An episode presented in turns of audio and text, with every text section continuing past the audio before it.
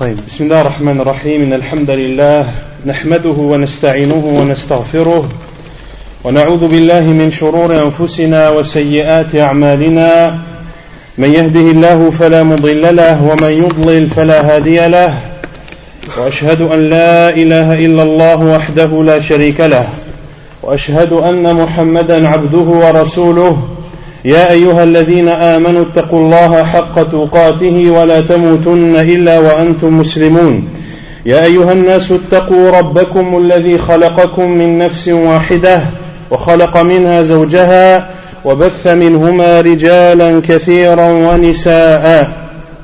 واتقوا الله الذي تساءلون به والأرحام إن الله كان عليكم رقيبا. يا أيها الذين آمنوا اتقوا الله وقولوا قولا سديدا يصلح لكم أعمالكم ويغفر لكم ذنوبكم ومن يطع الله ورسوله فقد فاز فوزا عظيما أما بعد فإن, أخ فإن أصدق الحديث كتاب الله تعالى وخير الهدي هدي محمد صلى الله عليه وسلم وشر الأمور محدثاتها وكل محدثة بدعة وكل بدعة ضلالة وكل ضلالة في النار ثم أما بعد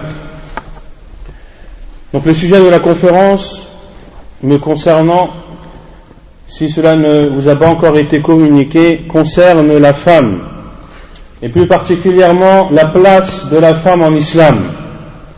C'est un sujet extrêmement important, d'autant plus que, comme vous le savez, à notre époque, et de façon plus précise dans ce pays, la femme musulmane est la cible de nombreuses attaques infondées, bien sûr. Des attaques mensongères à son encontre, dans le but de la déstabiliser, dans le but de porter atteinte à l'islam et aux musulmans. Et à travers cette conférence, Inch'Allah ta'ala, on va se rendre compte de la réelle place de la femme en islam, la place que lui a réellement donné Allah et son envoyé sallallahu alayhi wa sallam, et non pas cette humiliation et ce rabaissement que prétendent beaucoup de gens à notre époque, à tort et à travers. Car les sources en islam par lesquelles le musulman puise la science, c'est bien sûr le livre d'Allah et la sunna du prophète sallallahu alayhi wa sallam. Lorsque tu veux connaître la place de la femme en islam, ne lis pas les journaux, ne regarde pas les magazines et tout autre moyen de communication diffusé par la presse, mais ouvre plutôt le livre d'Allah et ouvre les livres qui nous rapportent les hadiths du prophète sallallahu alayhi wa, alayhi wa sallam. Ainsi le professeur a dit, je vous ai laissé deux choses, vous ne serez jamais égarés tant que vous y serez cramponnés, le livre d'Allah et ma sunna. Pour connaître la place de la femme en islam, il faut tout d'abord connaître la place de la femme avant l'islam. C'est ainsi que tu te rendras compte des bienfaits immenses de l'islam et du caractère parfait de cette religion, non pas légiférée par des êtres humains ou par toute autre créature, mais légiférée par Allah subhanahu wa ta'ala, le Seigneur des mondes et le Seigneur de l'univers. La place de la femme avant l'islam était honteuse. La femme était humiliée elle était considérée comme une simple marchandise, comme un, morceau de chair vivant qui n'a pas de droit et qui n'a pas de place.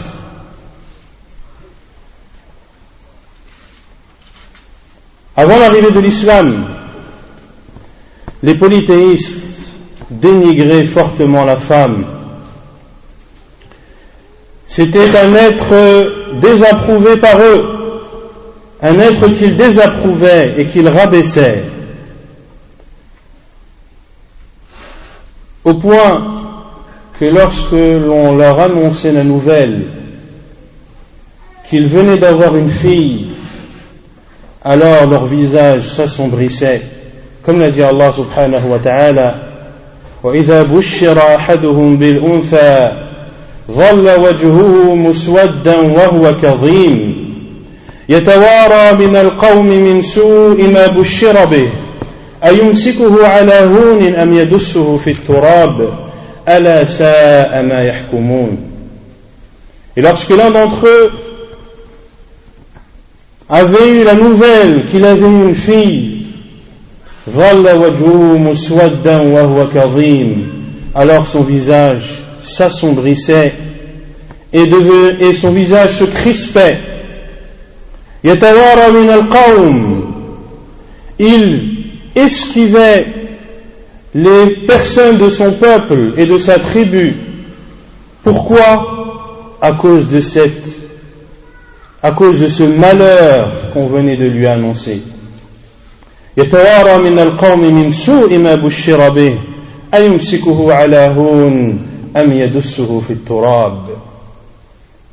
esquivait les gens car pour lui c'était une humiliation d'avoir eu une fille. Et il se trouvait dans une impasse. Et il se trouvait entre deux situations.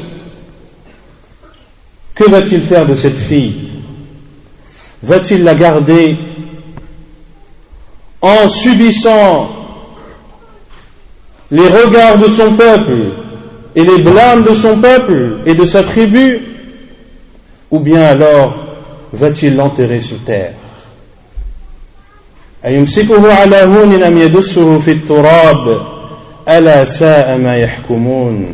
et Allah a caractérisé ce jugement comme étant mauvais, comme étant mauvais. Et Allah subhanahu wa ta'ala donnera justice à toutes ces filles qui ont été enterrées vivantes avant l'arrivée de l'islam. Il dit subhanahu wa ta'ala وإذا الموءودة سئلت بأي ذنب قتلت Et lorsque la fille enterrée vivante sera questionnée pour quel péché a-t-elle été tuée Et les savants qui ont expliqué ce verset ont dit qu'Allah Azzawajal ne se contentera pas de poser la question et d'avoir la réponse, car Allah Azzawajal connaît parfaitement la réponse. Mais il posera cette question afin de donner droit à cette fille et afin de lui rendre justice.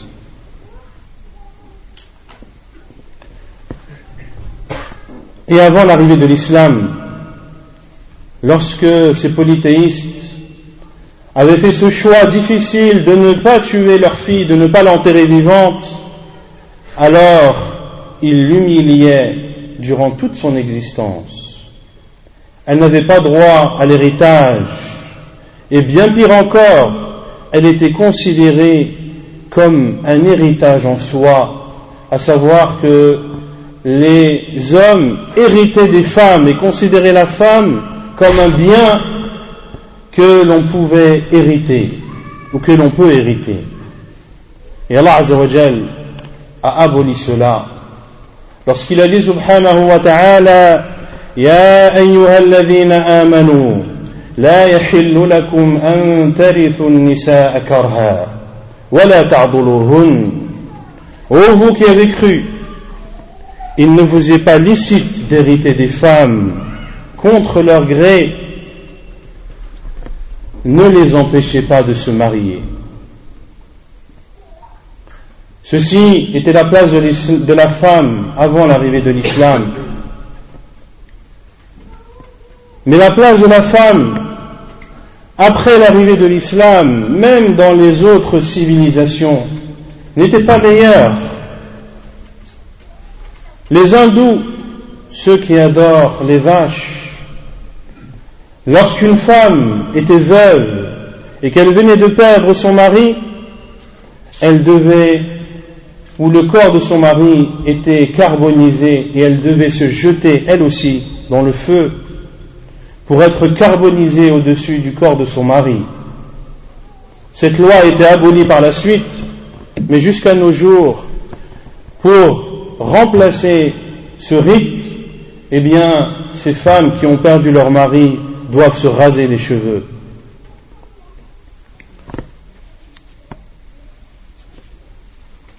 En 585, non pas de l'égir, mais du calendrier grégorien, un concile, à savoir une assemblée d'évêques et de prêtres catholiques ou orthodoxes, se sont réunis pour parler et pour discuter d'un sujet, à savoir la femme est-elle un être humain et possédait-elle une âme?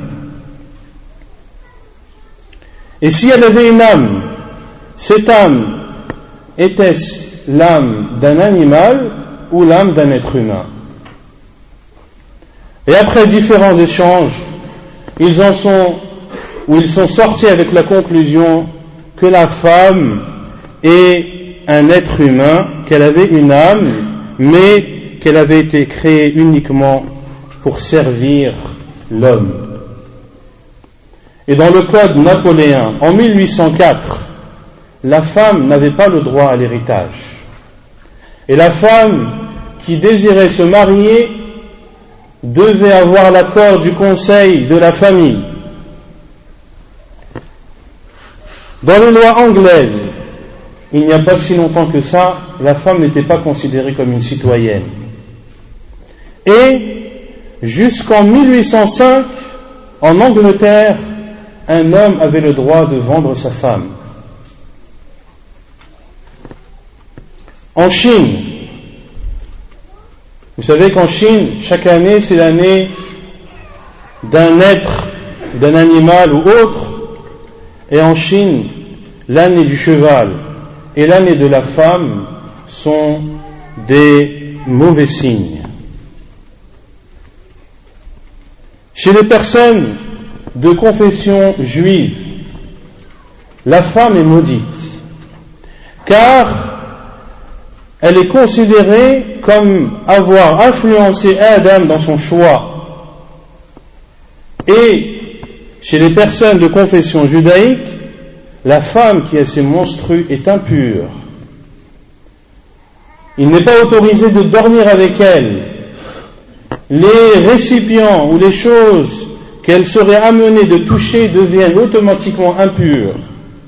Et certains même construisent des tentes devant leur domicile pour que leurs femmes indisposées dorment dans celles-ci. Voilà de façon brève la place de l'islam, de la femme avant l'arrivée de l'islam, chez les polythéistes arabes, mais aussi dans les autres civilisations. Quelle est maintenant la place de la femme en islam Et quelles sont les preuves dans le livre d'Allah et dans la sunna du prophète sallallahu alayhi wa L'islam a donné à la femme une place immense, lui a donné des responsabilités gigantesques et l'islam a légiféré pour la femme ce qu'il y a de mieux pour elle. Il n'y a aucun doute, chers frères et sœurs, que l'islam est une religion parfaite. Il n'y a pas une seule faille dans la religion d'Allah subhanahu wa ta'ala car cette religion, c'est Allah subhanahu wa ta'ala qui l'a légiférée. Et c'est la seule subhanahu wa ta'ala qui l'accepte. ومن يبتغي غير الإسلام دينا فلن يقبل منه وهو في الآخرة من الخاسرين Et celui qui prend une autre religion que l'islam, eh bien, ne sera pas accepté de lui et il sera dans l'au-delà parmi les personnes qui auront perdu. La femme en islam est une femme respectée. est une femme protégée. Et la femme en islam est la consoeur de l'homme. Ils ont été créés d'une seule et même base afin qu'ils vivent les uns avec les autres. Le prophète sallallahu a dit Les femmes sont les consoeurs des hommes. Et la femme, au même titre que l'homme, il lui est demandé d'appliquer la religion d'Allah subhanahu wa ta'ala. Et la femme, au même titre que l'homme, ou est sur le même piédestal que l'homme en termes de récompense et de châtiment. Allah subhanahu wa ta'ala dit ومن يعمل من الصالحات من ذكر أو أنثى وهو مؤمن فأولئك يدخلون الجنة ولا يظلمون نقيرا. وقال تعالى من عمل صالحا من ذكر أو أنثى وهو مؤمن فلنحيينه حياة طيبة ولنجزينهم أجرهم بأحسن ما كانوا يعملون. Celui qui accomplit des œuvres pieuses parmi les hommes ou les femmes en étant croyants, alors ce sont eux qui entreront au paradis et ils ne seront pas blâmés. Ils ne seront pas blâmés, ne serait-ce que l'équivalent d'un noyau de date. Et il dit subhanahu wa ta'ala dans l'autre verset, celui qui accomplit des œuvres pieuses parmi les hommes ou les femmes en étant croyant, alors nous lui accorderons une vie bonne et nous les récompenserons de la meilleure des façons selon ce qu'ils auront œuvré.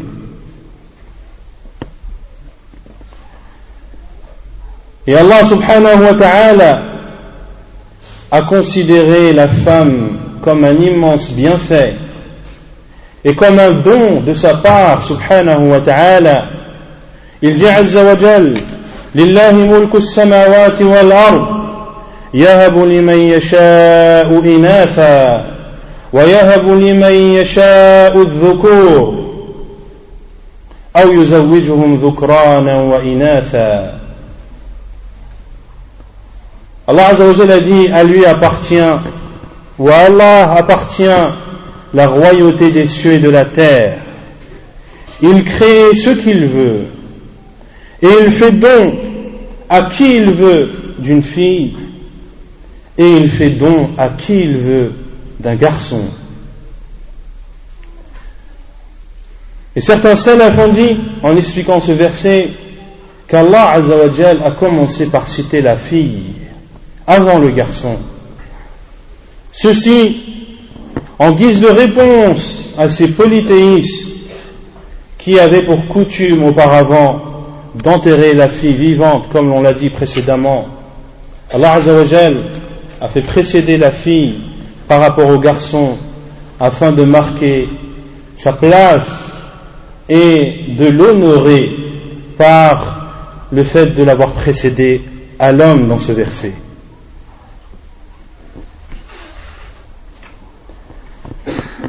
La femme en islam est une femme libre. C'est une femme qui a un honneur. C'est une femme qui est protégée. Et c'est une femme qui a des droits. Elle n'est pas victime d'injustice. Elle n'est victime d'aucune injustice. Et le prophète sallallahu alayhi wa sallam pour montrer l'importance de la femme en islam et en conseillant sa communauté sallallahu alayhi wa sallam a ordonné que l'on se comporte avec les femmes de la meilleure des façons. Et le prophète sallallahu alayhi wa sallam a choisi comme événement pour annoncer cela le plus grand rassemblement des musulmans au temps du prophète sallallahu alayhi wa sallam. Le plus grand rassemblement au temps du prophète sallallahu alayhi wa a eu lieu le jour de Arafah. Car vous savez tous que le jour de Arafah est, ou la station, le jour de Arafah est un pilier du Hajj. Tout pèlerin doit être présent à Arafah. Et vous savez tous que le prophète sallam n'a fait qu'un seul pèlerinage. Et lorsque les compagnons du prophète sallam ont entendu que le prophète sallam allait faire son pèlerinage, ils ont tous répondu à l'appel. Ils étaient plus de cent mille, comme l'estiment certains savants. Et le prophète sallallahu alayhi wa sallam a dit Allah fi nisa Craignez Allah dans les femmes. فإنكم أخذتموهن بأمان الله واستحللتم فروجهن بكلمة الله Craignez Allah dans les femmes, car vous les avez pris à travers un pacte avec Allah subhanahu wa ta'ala. Et leurs parties génitales vous ont été rendues licites par la parole d'Allah subhanahu wa ta'ala. C'est donc une immense responsabilité d'avoir une femme. Il faut craindre Allah azawajal sur cette femme et il faut lui donner ses droits et en aucun cas la léser.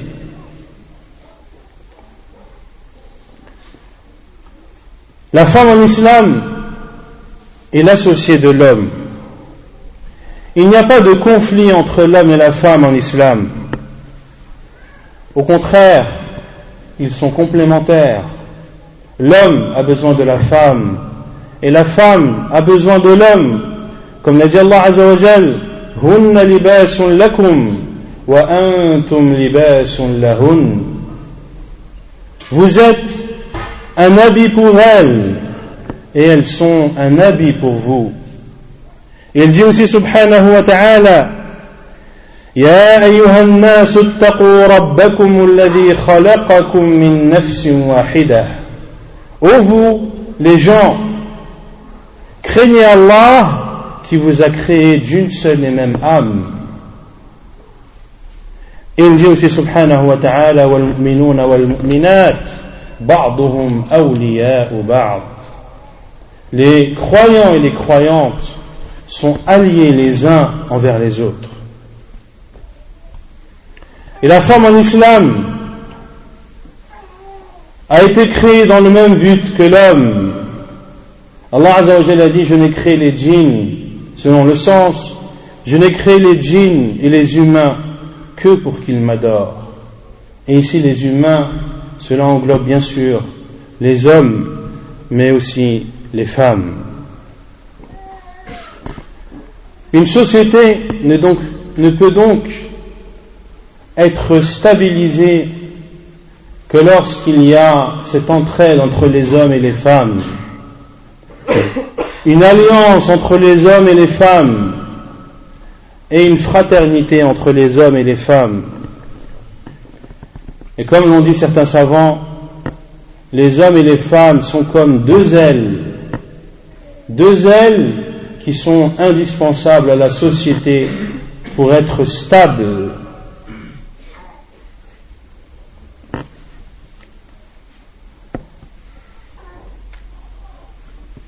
La femme et l'homme sont égaux face à leurs devoirs et face aux obligations et aux, interdits. Allah a dit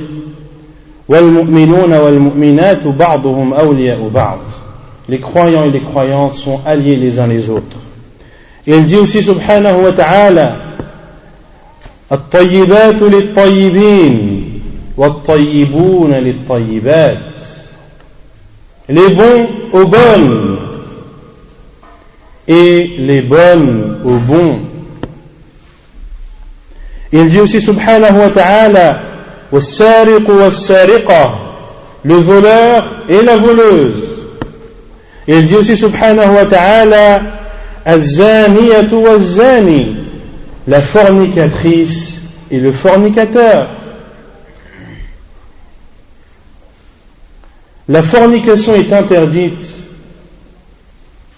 pour l'homme comme pour la femme.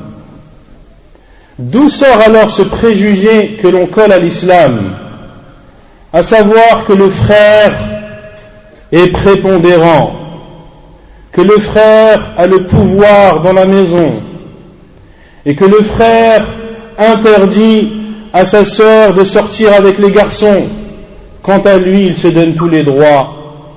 Il interdit à sa sœur de sortir en boîte le samedi soir, mais lui ne s'en prive pas, etc., etc. Cela est une injustice. Ses frères sont des machos.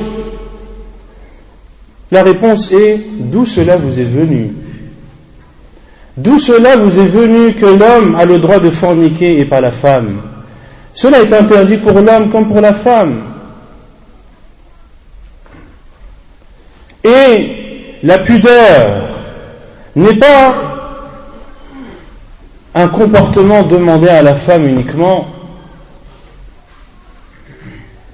mais à l'homme aussi. L'homme doit être pudique. Il doit préserver sa chasteté. D'où apportez-vous que la femme doit être vierge avant son mariage, mais pas l'homme? L'homme ne doit pas avoir de relations sexuelles avant le mariage. C'est une chose qui fait partie chez les savants, comme ils l'appellent, c'est une chose qui est connue en islam comme étant obligatoire.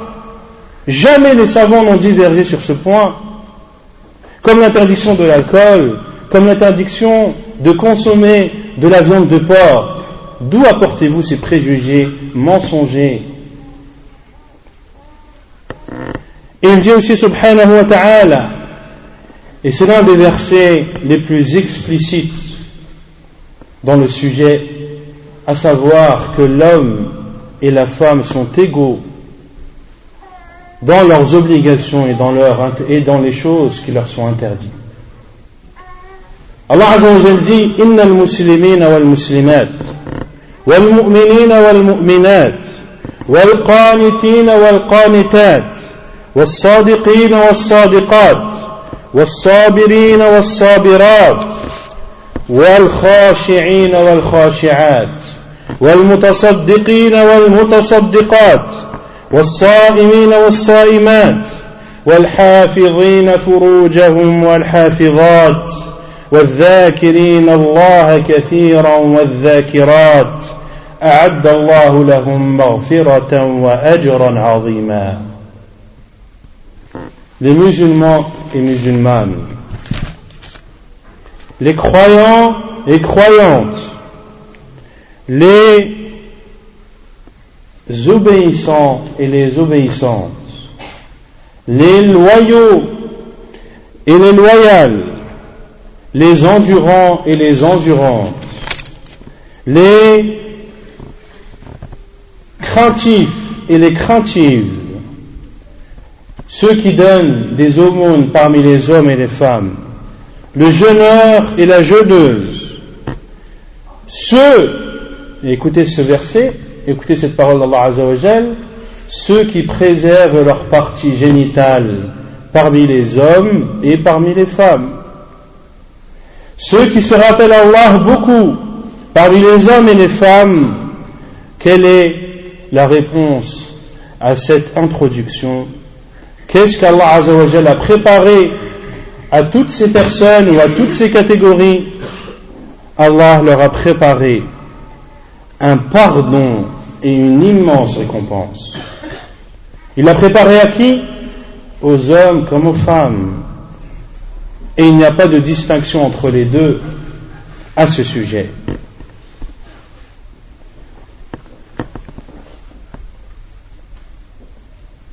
Allah Azzawajal est le créateur de l'univers.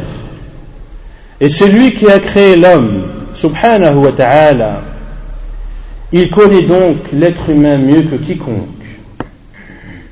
Allah Azzawajal connaît l'homme et il connaît la femme. Et il a légiféré sa religion subhanahu wa ta'ala en prenant en compte ce qui était le mieux pour l'homme et ce qui est le meilleur pour la femme. Ainsi en islam, il y a des choses qui sont propres aux hommes et des choses qui sont propres aux femmes. Il y a des jugements propres aux hommes et des jugements propres aux femmes. Et ceux-ci sont des exceptions. Quant à la règle en islam, c'est que lorsqu'Allah et son envoyé ordonnent une chose, ou lorsqu'ils interdisent une chose, cet ordre et cette interdiction s'appliquent à l'homme et aux femmes, sauf s'il y a une exception à la règle. Dans ce cas, il y a soit un verset, soit un hadith du prophète sallam qui vient confirmer cette exception. Et Allah Azzawajal a créé la femme étant plus faible que l'homme. Et ce n'est pas un mal de dire que la femme est plus faible que l'homme. C'est une réalité que personne ne peut nier. Maintenant, chacun va comprendre le mot faible comme il le veut. La femme est plus faible physiquement que l'homme. Et cela est une chose indéniable. La femme est plus sensible que l'homme. Et cela est indéniable. Il y a des exceptions chez les femmes comme il y a des exceptions chez les hommes. Mais l'on parle du cas général. Et le prophète sallallahu alayhi wa sallam,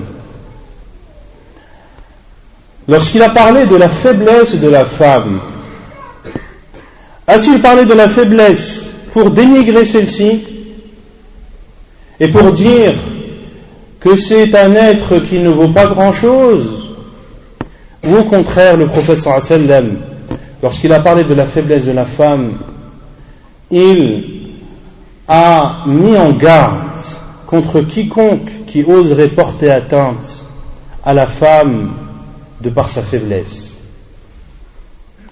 Écoutez ce hadith du prophète sallallahu alayhi wa sallam. Un hadith jugé bon par Sheikh en lequel le prophète sallallahu alayhi wa sallam a dit Inni uhriju alaykum al-da'ifayn al-yatim wal-mar'ah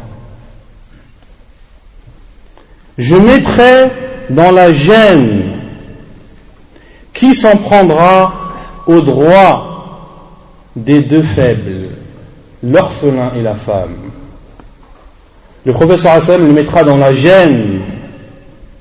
Il le mettra dans la gêne le jour où cette personne aurait aimé que cette gêne n'intervienne pas, soit dans le vivant du professeur Hassan, et si ce n'est pas le cas, alors ce sera le jour du jugement, le jour où chacun sera préoccupé par ses péchés et par sa destinée sera-t-elle en enfer ou au paradis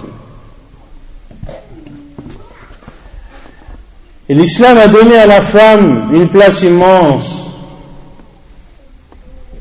Et parmi ces femmes, Maryam, bint Imran, alayha salam, Marie, la, la, fille, la mère de Jésus, Allah Azzawajal a consacré à Mariam une sourate entière qui porte son nom, sourate Marie. Regardez la beauté de l'islam. L'islam est la succession logique des religions. En islam, tout est clair, on ne renie personne. Ni Moussa alayhi salam, ni Isa, ni tous les autres prophètes qui les ont précédés, celui qui ne croit pas en un seul des prophètes, n'a pas cru en l'ensemble des prophètes. Allah Azza wa a dit كذبت عاد al-mursalin. Ad, qui était le peuple de qui De qui Qui était le prophète envoyé au peuple de Ad Houd. Et Allah Azza wa a dit que Ad, à savoir le peuple de Houd, ont traité de mensonges qui Houd ou l'ensemble des prophètes L'ensemble des prophètes. Ad ont traité de mensonges les prophètes, alors qu'en réalité, ils n'ont traité de mensonges que Houd. Ils n'ont traité de menteurs que Houd, alayhi salam. Mais de ne pas croire à un des prophètes d'Allah revient à ne pas croire à l'ensemble des prophètes. L'islam qui ou Allah Azzawajal qui consacre à Mariam une surat entière. Et Allah Azzawajal a cité concernant Mariam alayhi salam qu'elle est véridique. ما المسيح ابن مريم إلا رسول قد خلت من قبله الرسل وأمه صديقة Le Messie, fils de Marie, n'est autre que l'envoyé d'Allah, qui a été précédé par d'autres envoyés, et sa mère était véridique. Et Allah Azzawajal n'a qualifié de véridique que ses prophètes dans son livre. Et hormis les prophètes, la seule personne qui a eu le qualificatif de véridique dans le livre d'Allah, c'est Maryam alayhi salam. Et Allah a honoré la femme également lorsqu'il a cité subhanahu wa ta'ala dans son noble livre l'histoire de beaucoup de rois parmi eux Qaloun, parmi eux Pharaon qui étaient des dictateurs et qui offensaient les gens et Allah Azzawajal a cité l'histoire d'une seule reine, la reine de Saba Bilqis. Al-Hudhud, la huppe, qui est venue informer Sulaiman alayhi salam. Comme Allah nous en informe,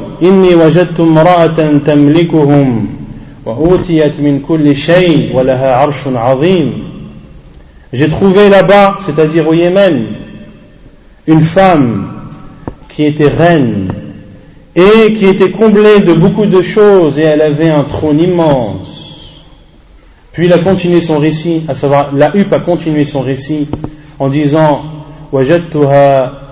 وقومها يسجدون للشمس من دون الله. Je l'ai trouvée, elle et son peuple, se prosterner devant le soleil en dehors d'Allah. Sulaiman alayhi salam lui a envoyé une lettre, comme Allah Azzawajal nous en informe, إنه من سليمان وإنه بسم الله الرحمن الرحيم ألا تعلوا علي وأتوني مسلمين Cette lettre provient de Sulaiman, au nom d'Allah, le tout miséricordieux, le très miséricordieux, ne soyez pas hautain avec moi et venez à moi en toute soumission, en toute soumission. Bilqis, la reine de Saba, était une femme intelligente qui avait toute sa raison, car son peuple, lorsqu'ils ont reçu cette, lettre de Sulaiman, alayhi salam, ont voulu répondre par la force. Et elle leur a dit, je vais envoyer des présents, des cadeaux à Sulaiman et j'attends le retour de l'envoyé ou de l'émissaire. Sulaiman a bien entendu refusé. Allah Azzawajal l'avait comblé de bienfaits et les, et les biens qu'il avait lui suffisaient amplement. Et lorsque l'émissaire a apporté cette nouvelle à Bilqis, elle a alors su que c'était l'envoyé d'Allah, subhanahu wa ta'ala.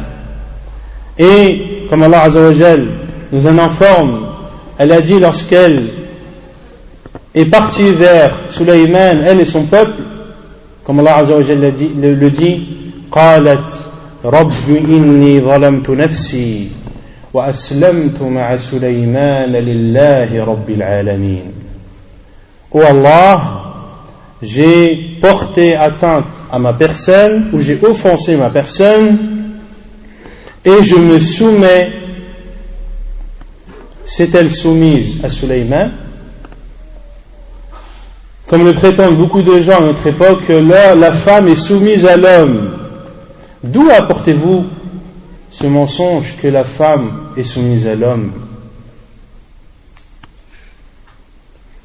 La femme est soumise à Allah subhanahu wa ta'ala, son créateur. Et Bilqis, la reine de Saba, a dit Et je me suis soumis avec Sulaiman lillahi rabbil alamin. Allah, le Seigneur des mondes. La femme musulmane n'est donc pas soumise à son mari, à son frère ou à son père. Elle est soumise à Allah subhanahu wa ta'ala. Et elle se comporte avec son père, son frère et son mari comme Allah et son envoyé sallallahu alayhi wa sallam lui ont demandé de se comporter.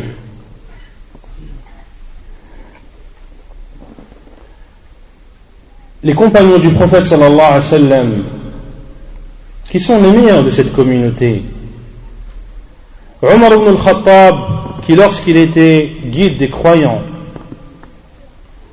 lorsqu'il était le gouverneur des musulmans après la mort d'Abu Bakr radiallahu anhu, il marchait dans la rue et une vieille femme l'a interpellé. Elle lui a dit Oh Omar, l'ont appelé avant Umayr. Umayr qui est le, diminutif de, de Omar. Puis, on t'a appelé Omar. Puis, on t'a appelé Amir al-Mu'minin, le guide des croyants. Puis, que lui a dit cette vieille femme? Crains Allah, ô Omar. Car celui qui est persuadé de la mort a peur de se tromper. Et celui qui est persuadé du jugement a peur d'être châtié. Et ceux qui ont accompagné Omar ibn al-Khattab. On dit, ô Amir al-Mu'minin, ô guide des croyants, pourquoi t'attardes-tu à écouter une vieille femme alors que tu as des obligations qui t'attendent et des hommes t'attendent Que leur a répondu Omar al-Khattab radiallahu anhu Il a répondu, je jure par Allah, que si cette femme m'avait arrêté toute la journée, je serais debout à l'écouter. Et la seule chose qui me pousserait à partir ou à la quitter, c'est la prière. Savez-vous qui est cette femme? Cette femme est Khawla bint Tha'laba radiyallahu anha. Allah Azzawajal a écouté sa parole au-dessus des sept cieux Comment Omar al-Khattab ne, peut pas, ne, ne peut-il pas écouter sa parole? Khawla bin Tha'laba radiyallahu anha qui s'est plaint au prophète sallallahu alayhi wa sallam qui s'est plaint au prophète sallallahu alayhi wa sallam comme cela est rapporté dans le hadith de Aïcha radiallahu anha. Elle a dit Gloire à celui qui a une nuit immense et qui entend toutes choses J'entendais une partie de la parole ou des paroles de Khawla et une autre partie était inaudible pour moi. elle se plaignait au prophète sallallahu alayhi wa sallam de son mari. Elle a dit, oh envoyé d'Allah, Ya Rasulallah, أكل شبابي ونثرت له بطني حتى إذا كبرت سني انقطع ولدي وظاهر مني الله اللهم إني أشكو إليك Ô envoyé d'Allah, il a rongé ma jeunesse. Et je lui ai offert mon ventre. Autrement dit, je lui ai donné beaucoup d'enfants. Et lorsque je suis devenu âgé et que je ne pouvais plus enfanter, alors il m'a renié. Ô oh Allah, je me plains à toi. Et avant qu'elle ne quitte le prophète sallallahu alayhi wa sallam, Jibril alayhi salam est descendu avec la révélation. قد سمع الله قول التي تجادلك في زوجها وتشتكي إلى الله Allah a entendu la parole de celle qui s'est plaint à toi ou qui s'est plaint de son mari ou qui a discuté avec toi de son mari et s'est plaint à Allah.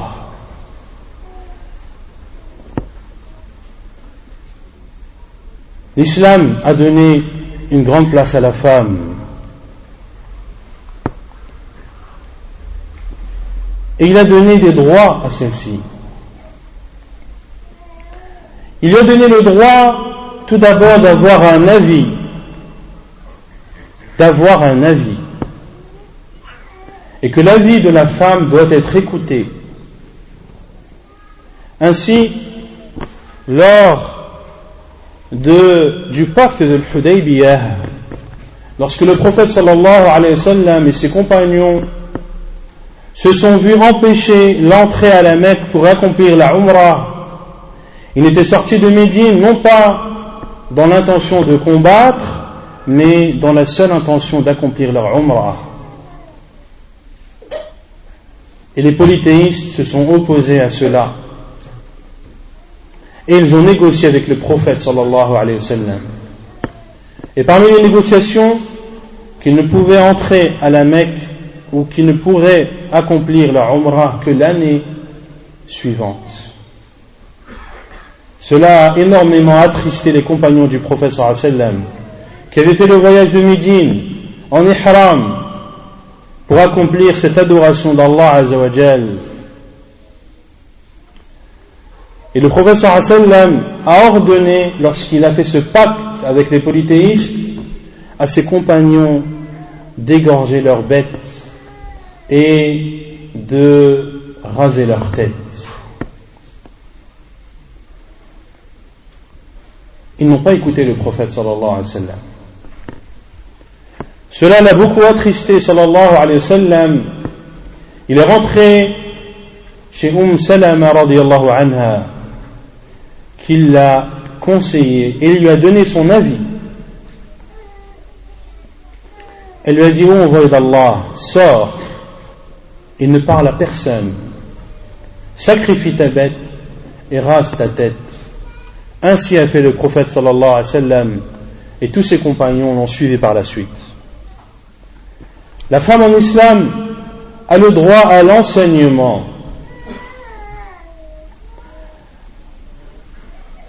Et le prophète comme le rapporte Al-Shifa bint Abdullah, radiallahu anha, elle a dit que le prophète sallallahu alayhi wa sallam est entré alors que j'étais chez Hafsa, radiallahu anha, une des épouses du prophète sallallahu alayhi wa sallam. Et Al-Shifa était connu pour savoir lire et écrire, mais aussi pour enseigner aux femmes certaines méthodes de guérison. Et le prophète sallam lui a dit,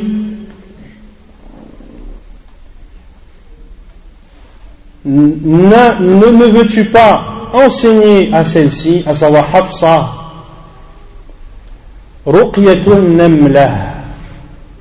le moyen de guérison de certains boutons ou certaines infections qui apparaissent sur les côtés du corps, à droite ou à gauche, ou les deux à la fois.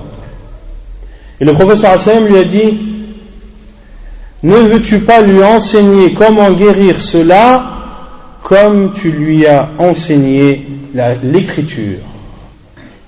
Comme tu lui as enseigné l'écriture.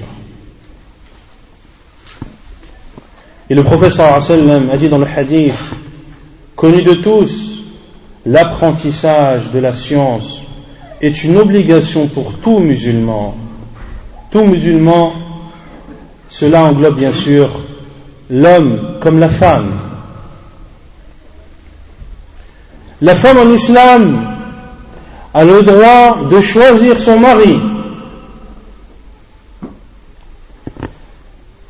Muslim rapporte dans son sahih, selon Abdullah ibn Abbas radiallahu anhu, il dit le prophète sallallahu alayhi wa sallam a dit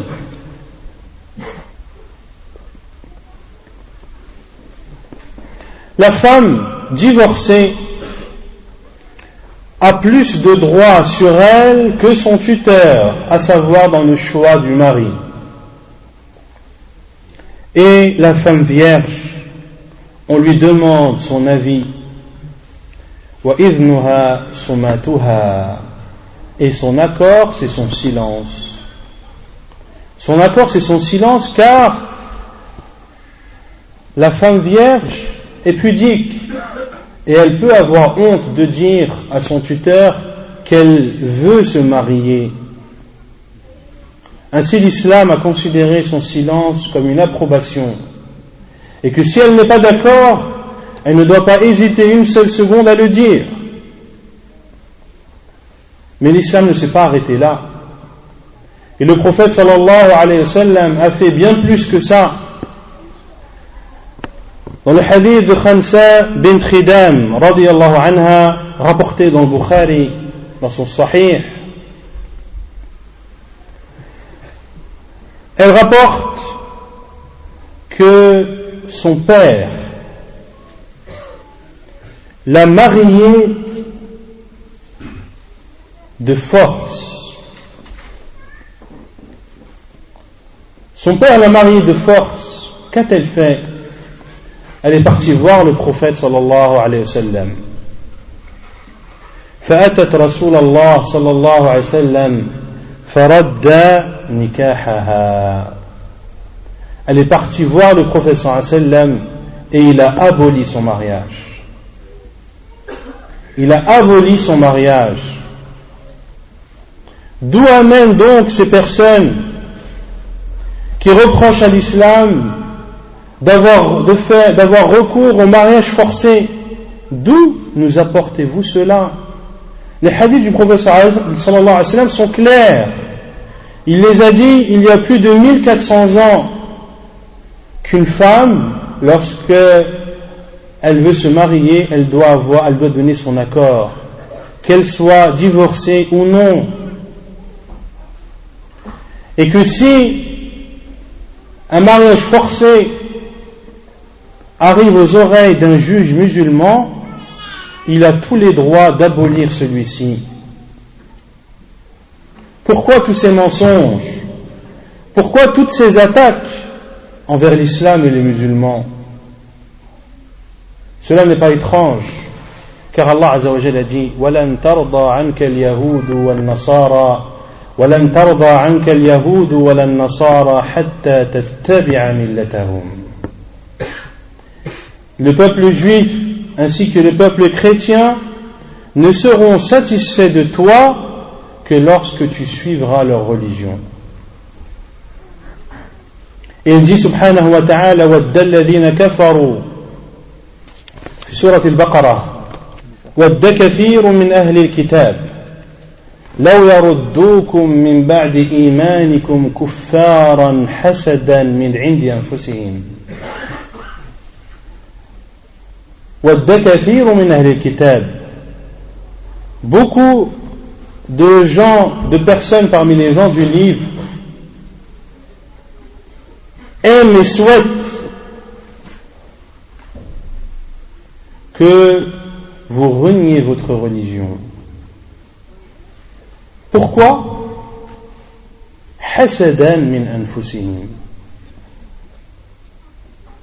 En guise de jalousie envers vous. Et très peu sont les non-musulmans qui ont admis et qui ont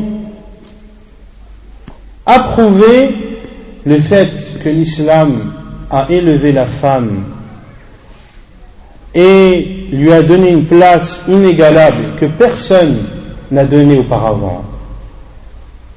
Parmi les droits de la femme, le droit à l'héritage. للرجال نصيب مما ترك الوالدان والأقربون وللنساء نصيب مما ترك الوالدان والأقربون مما قل منه أو كثر Allah Azzawajal a donné à l'homme une partie de ce qu'on de ce qu'aura laissé ses parents et ses proches et aux femmes il leur a donné une part de ce qu'auront laissé ses parents et ses proches Et certains vont dire, oui, mais l'homme a une part double de la femme. Donc, il y a une inégalité entre l'homme et la femme. Il y a donc une injustice. Allah a dit Au garçon, la part double de la fille. La réponse est,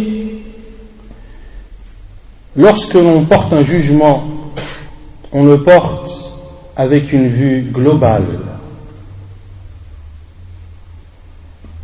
À savoir que l'homme doit subvenir aux besoins de sa femme. Et cela aussi fait partie des droits de la femme en islam. C'est qu'elle n'a pas à se soucier de ce qu'elle va devoir porter comme vêtement ou de ce qu'elle va, devoir manger au dîner ou au déjeuner, ou elle n'aura pas à se soucier dans quel endroit ou sous quel toit elle va dormir. Ceci est la responsabilité de l'homme. L'homme doit subvenir aux besoins de la femme. Le père doit subvenir aux besoins de la fille. Le frère doit subvenir aux besoins de la sœur, le mari doit subvenir aux besoins de la femme. Et ceci, écoutez bien, même si la femme est milliardaire, même si la femme est milliardaire et qu'elle a en sa possession des dizaines de palais Si elle désire que ce soit son mari qui subvienne à ses besoins, alors ce sera son mari de subvenir à son besoin. Même si celui-ci est pauvre. Car la femme, ce n'est pas une obligation pour elle de subvenir aux besoins de son mari. Si elle le fait, c'est un bien de sa part, c'est une bienfaisance de sa part, mais en aucun cas si elle s'en abstient, elle est considérée comme avoir commis un péché. Par contre, l'homme qui ne subvient pas aux besoins de sa famille est considéré comme un pécheur.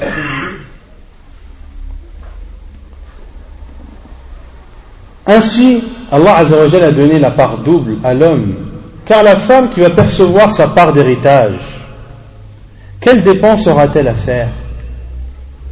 Elle n'aura pas de course à faire, elle n'aura pas de loyer à payer, ni de facture d'électricité ou autre. C'est son bien à elle. Et personne n'a le droit d'utiliser ses biens. Pour cela que le professeur sallam dit La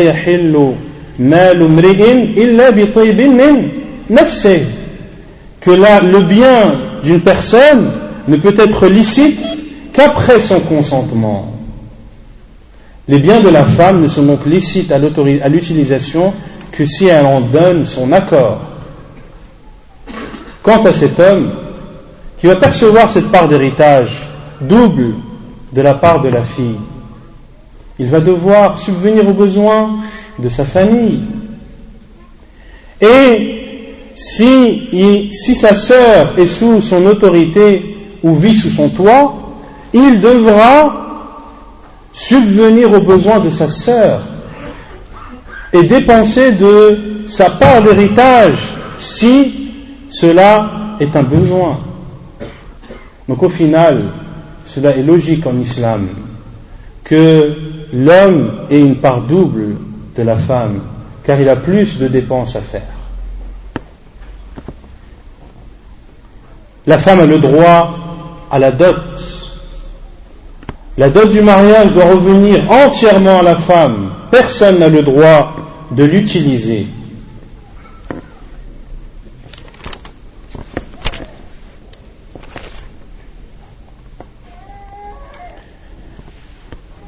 Et l'islam ne s'est pas arrêté là. Pour montrer l'immense place de la femme et son haut, degré dans la société musulmane, il a donné à la femme des droits en tant que fille, en tant que sœur, en tant que mère, en tant qu'épouse,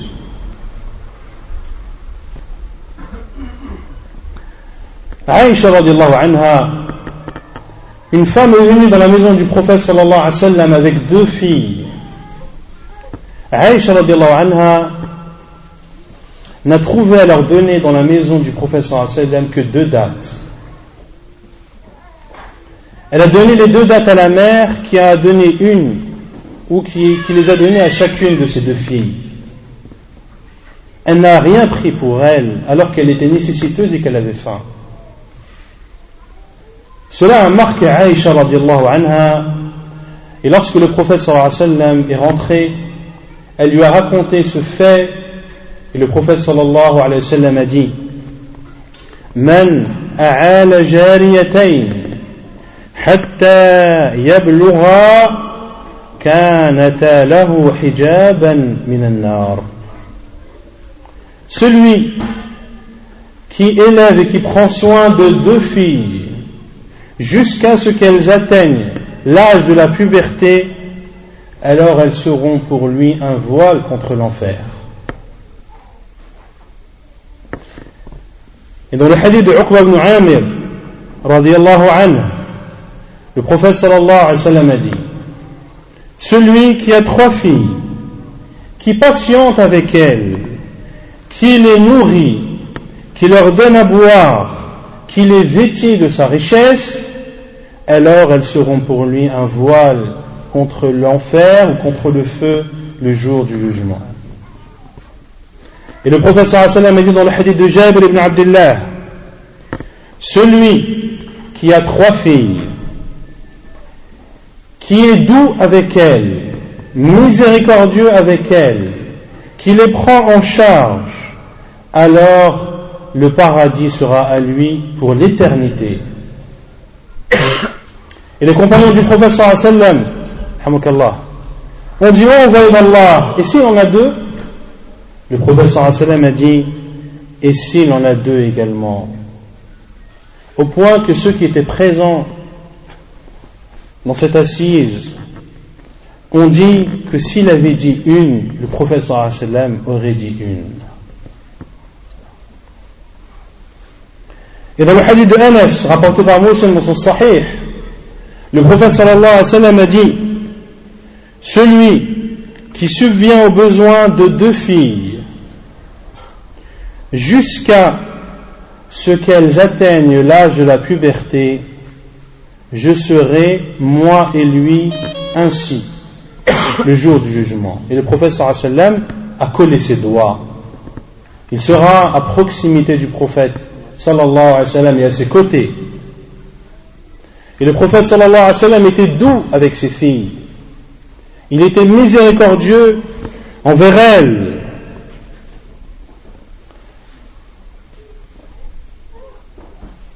Dans le hadith d'Abi Qatadat al-Ansari, radiallahu anhu, rapporté par Al-Bukhari et Muslim, le prophète sallallahu alayhi wa sallam a prié, ou lorsqu'il priait, il portait Umama. Umama, qui est la petite fille du prophète sallallahu alayhi wa sallam, la fille de Zaynab, fille de l'envoyé d'Allah sallallahu alayhi wa sallam. Le prophète sallallahu alayhi wa sallam la portait pendant qu'il priait. Lorsqu'il se prosternait, il la posait au sol. Et lorsqu'il se relevait, il la reprenait dans ses bras sallallahu alayhi wa sallam. Regardez la miséricorde du prophète sallallahu alayhi wa sallam avec les enfants et avec les filles. Si un imam faisait ça à notre époque, il aurait, droit, à toutes les reproches et à toutes les critiques. Et le prophète sallallahu alayhi sallam était doux avec les filles. Et cela montre véritablement la grandeur de l'islam. Et que l'islam est venu comme une lumière après que les gens vivaient dans les ténèbres.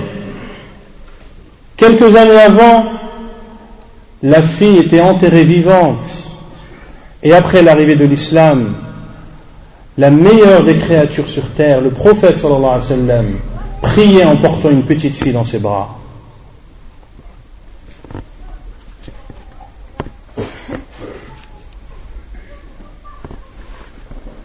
La femme a aussi des droits en tant que sœur. Et le prophète sallallahu alayhi wa sallam a dit, dans le hadith jugé bon par Sheikh al-Albani rapporté dans les Sunan, entre autres Sunan Tirmidhi et Abi Daoud, le prophète sallallahu alayhi wa sallam a dit, dans cette version du hadith, celui qui a trois filles ou trois sœurs et qui est bienfaisant envers elles entrera au paradis.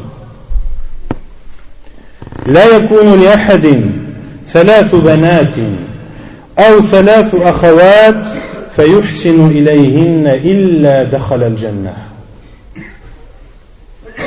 Regardez comme l'islam nous encourage, nous les hommes, à bien nous comporter envers les femmes, qu'elles soient épouses, mères, filles, sœurs, elles ont toute leur place et elles ont toute leur honneur dans notre religion.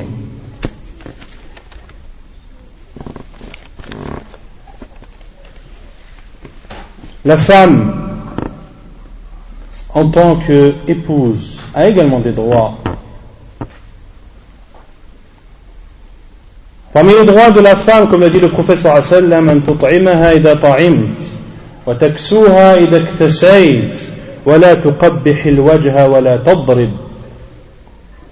c'est de la nourrir lorsque tu te nourris. C'est de la vêtir lorsque tu te vêtis et ne frappe pas. Ne tape pas au visage et ne frappe pas la femme. Et un homme qui frappe les femmes, c'est une raison valable pour une femme de refuser un mariage. Et c'est le prophète sallallahu alayhi wa sallam qui en a décidé ainsi. Lorsque Fatima bint Qais anha est venue chez le prophète sallallahu alayhi wa sallam. Elle dit Je suis parti voir le prophète sallallahu alayhi wa sallam et je lui ai dit que Muawiyah ibn Abi Sufyan et que Abu Jahm m'ont demandé en mariage. Elle est venue prendre conseil chez le prophète sallallahu alayhi wa sallam.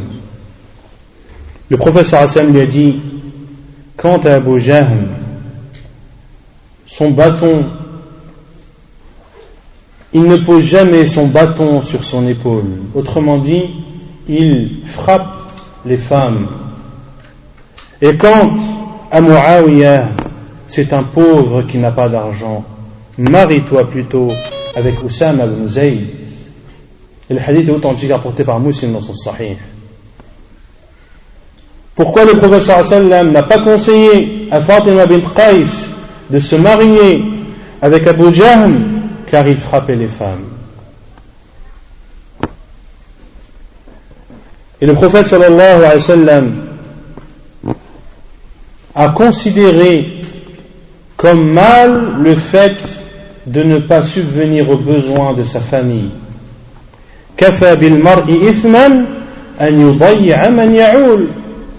Il suffit comme péché pour un homme de ne pas subvenir aux besoins de sa famille. Et entre bien sûr dans cela la femme. Et le professeur sallam a dit, un dinar qui a été donné dans le sentier d'Allah, un dinar que tu as donné pour affranchir un esclave, un dinar que tu as donné pour subvenir aux besoins de ta famille, celui qui sera le plus récompensé est celui que tu auras donné pour ta famille. Hadith authentique rapporté par Muslim dans son Sahih. Et le prophète sallallahu alayhi wa sallam a dirigé les hommes et les a conseillés de voir les bons côtés de la femme. Car qui n'a pas de défaut? Qui parmi les hommes et les femmes n'ont pas de défaut? Et lorsque tu vis avec ton épouse, pour que ce mariage persiste, il faut voir les bons côtés de ta femme. Comme l'a dit le prophète sallallahu alayhi wa sallam, لا يفرق مؤمن مؤمنة لا يفرق مؤمن مؤمنة إن كره منها خلقا رضي منها آخر Qu'un croyant ne s'énerve pas contre une croyante. S'il déteste d'elle certains comportements, il en sera satisfait d'autres. Si ta femme est colérique, ou si ta femme est une psychopathe de la propreté, eh bien, regarde aussi, déjà, est-ce que c'est un défaut en soi? Et si c'est un défaut, regarde les autres qualités de ta femme. Que c'est une femme obéissante, c'est une femme douce, c'est une femme pieuse, qui jeûne la journée, qui prie la nuit. C'est une femme qui, lorsqu'elle sort, se revêtit de son voile, du voile de la pudeur. Il faut regarder les bons côtés de la personne. Ceci est le conseil du prophète sallallahu alayhi wa sallam. Et parmi les droits de la femme également, c'est que l'homme doit rentrer après la prière de l'Isha. Le prophète sallallahu alayhi a reproché à Abdullah ibn Amr le fait de veiller la nuit et de ne pas dormir aux côtés de sa femme. Et il a dit sallallahu alayhi wa sallam wa inna li zawjika alayka haqqa et tu as envers ta femme des devoirs.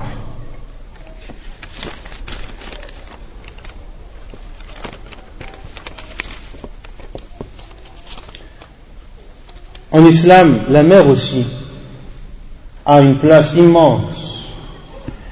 Et il n'y a aucun doute qu'aucune religion n'a élevé le statut de la mère comme l'islam l'a élevé.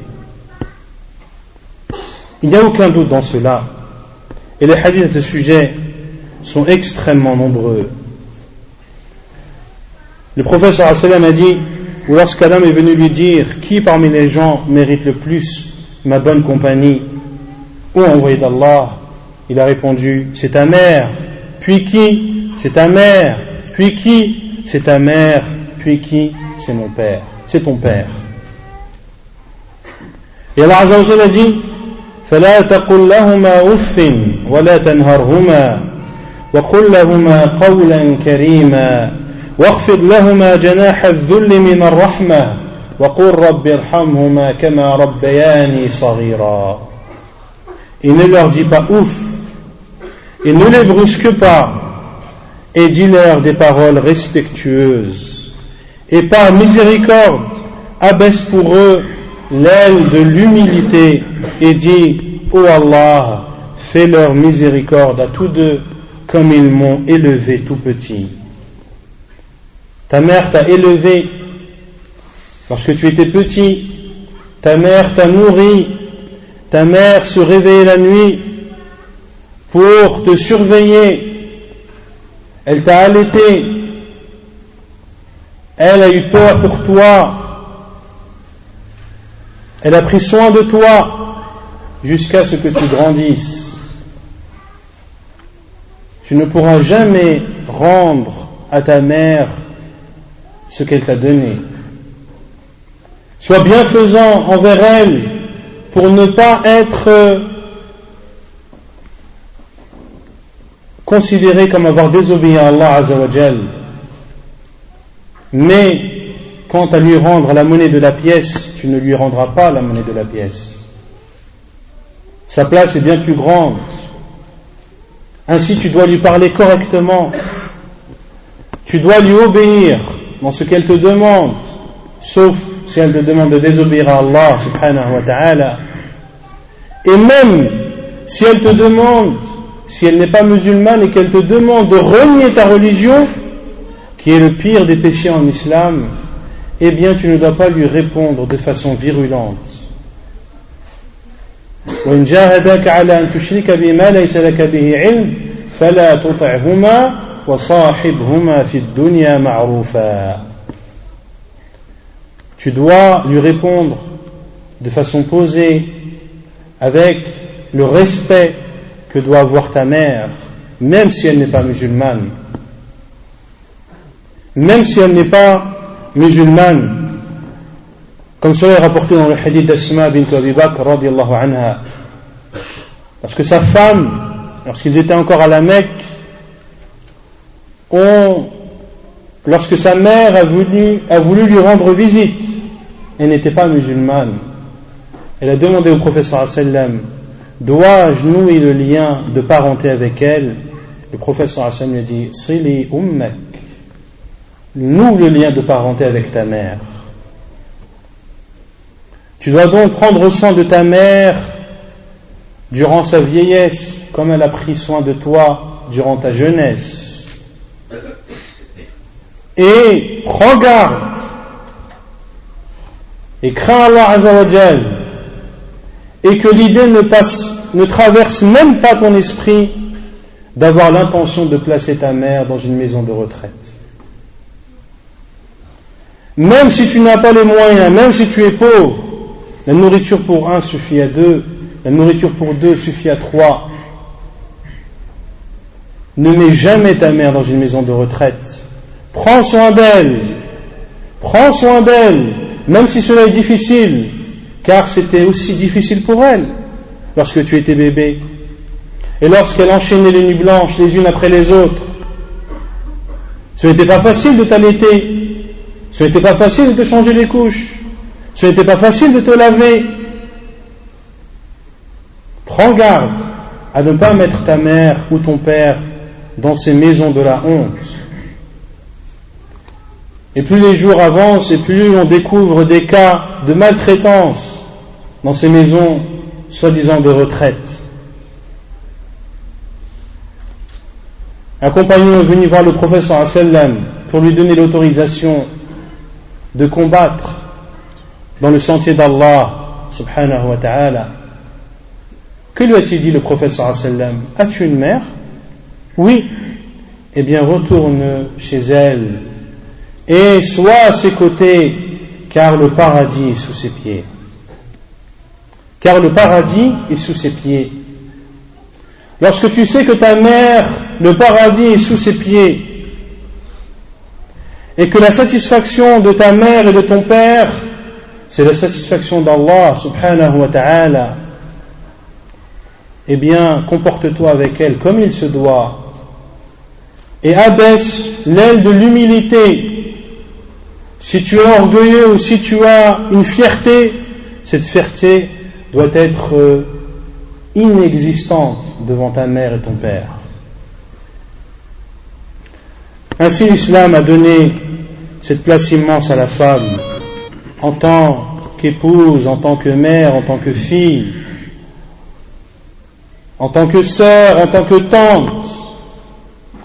Et ne soyez pas dupés par toutes ces attaques dont est la cible l'islam, les musulmans de façon générale et les musulmanes de façon précise. Car nous sommes dans une époque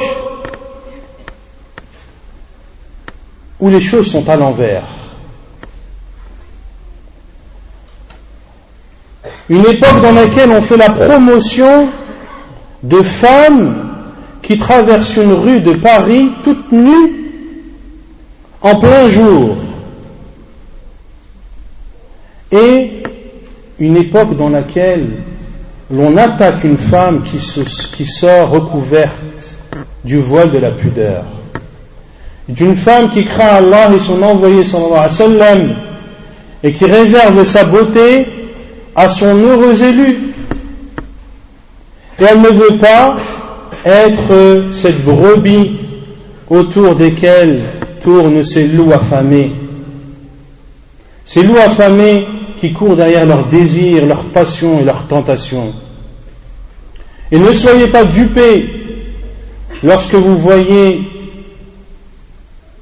des personnes qui ont un nom arabe et qui sont chanteurs ou qui participent à des émissions de télé-réalité en les voyant boire de l'alcool, manger du porc, participer même à des émissions l'île de la tentation. Tout ceci n'est pas innocent, les frères et sœurs. Tout ceci est voulu et calculé pour qu'aux yeux des gens, cela n'est pas si grave que ça. C'est rien, Mohamed qui boit de l'alcool. On en voit tous les jours à la télé. C'est rien, Aïcha qui chante et qui participe ou qui a gagné Star Academy ou je ne sais quoi. Tout ceci est calculé. Et le musulman doit garder ses principes et doit condamner ses actes et tout ce qui est contre l'islam, tu dois le renier, tu dois le rejeter et le condamner. Et ne sois pas de ceux qui sont dupés par ces ruses du diable et de ses alliés. فنسأل الله عز وجل أن يفقهنا في ديننا اللهم يا مقلب القلوب ثبت قلوبنا على طاعتك اللهم يا مقلب القلوب ثبت قلوبنا على دينك nous demandons à Allah عز وجل de nous accorder la compréhension de l'islam et de nous accorder la science bénéfique qui est suivie d'actes pieux Et nous demandons à Allah Azzawajal de raffermir pour chacun de nous les pas sur la vérité et de ne pas être ébranlé, de ne pas être secoué par des ambiguïtés qui ne tiennent pas debout. Et le seul moyen, frères et sœurs, pour répondre à toutes ces ambiguïtés, c'est d'apprendre sa religion, c'est d'avoir la science qui te permet de voir que ce ne sont que des stupidités, que ce ne sont que des mensonges qui sont aussi clairs que le soleil après son zénith. إن في ذلك لذكرى لمن كان له قلب أو ألقى السمع وهو شهيد وصلى الله وسلم وبارك على نبينا محمد وعلى آله وصحبه أجمعين وآخر دعوانا أن الحمد لله رب العالمين